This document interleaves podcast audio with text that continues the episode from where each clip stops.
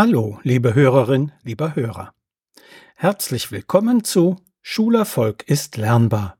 Hören Sie heute aus meinem gleichnamigen Buch eine weitere Erziehungsgeschichte. Sie heißt Handy im Schullandheim. Die Stimme der Anruferin klingt aufgeregt und empört. Stellen Sie sich vor, da fährt mein Sohn im vierten Schuljahr mit der Klasse ins Schullandheim und die Lehrerin verbietet den Kindern, ein Handy mitzunehmen können Sie da nichts machen? Nein, da kann ich nichts machen. Denn die Lehrerin darf die Spielregeln für den Schullandheimaufenthalt festlegen.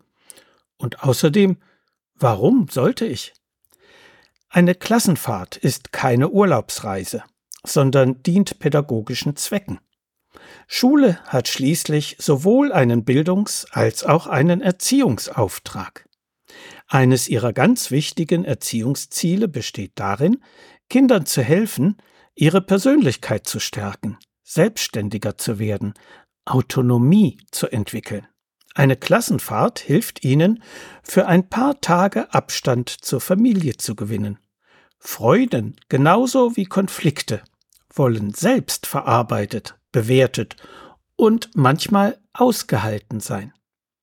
Würde ein Kind bei jedem Ärger gleich zu Hause anrufen, könnte es nicht lernen, selbst damit umzugehen und den Konflikt eigenverantwortlich zu bewältigen.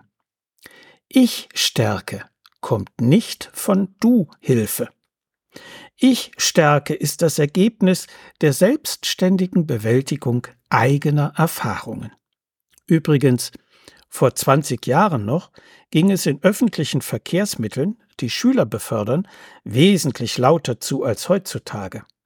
Schaut man sich aktuell in Bussen oder Straßenbahnen nach Schulschluss um, blickt fast jedes Kind, jeder Jugendliche auf sein Handy. Auf Reisen mit Bus oder Bahn wird viel weniger miteinander gesprochen als in früheren Zeiten, denn die meisten Mitfahrenden beschäftigen sich mit ihrem kleinen elektronischen Begleiter. Im Bericht über eine Schülersprachreise mit dem Bus nach England konnte ich lesen, dass erst rund acht bis zehn Stunden nach dem Start Unterhaltung und gute Stimmung aufkam, nachdem die Akkus leer waren.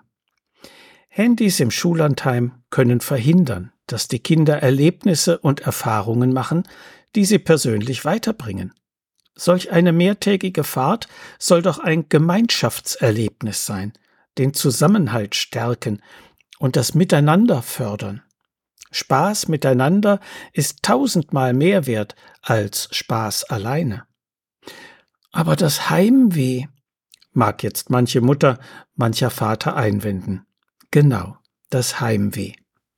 Es ist eine ganz normale Reaktion, die ein Kind kennen und zu bewältigen lernen muss, um seelisch reifen zu können. Durch das Heimweh und den Trennungsschmerz hindurchzugehen, heißt zu erfahren, dass ich stark genug bin, das alles auszuhalten. Die ständige Möglichkeit des telefonischen Kontaktes verhindert diese Erfahrung und behindert das Kind in seinem Persönlichkeitswachstum. Kleine Kinder brauchen Wurzeln. Wenn sie älter werden, brauchen sie Flügel. Sollen sie denn nicht Flügge werden können? So viel für heute. Sie finden viele weitere interessante Erziehungsgeschichten und hilfreiche Sachtexte in meinem Buch Schulerfolg ist lernbar, erschienen im Medu Verlag Dreieich.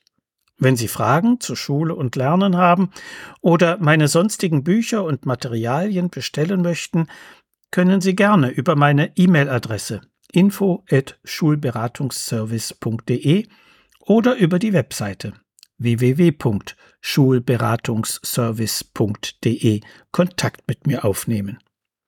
Alles Gute und bleiben Sie gesund. Ihr Detlef Träbert.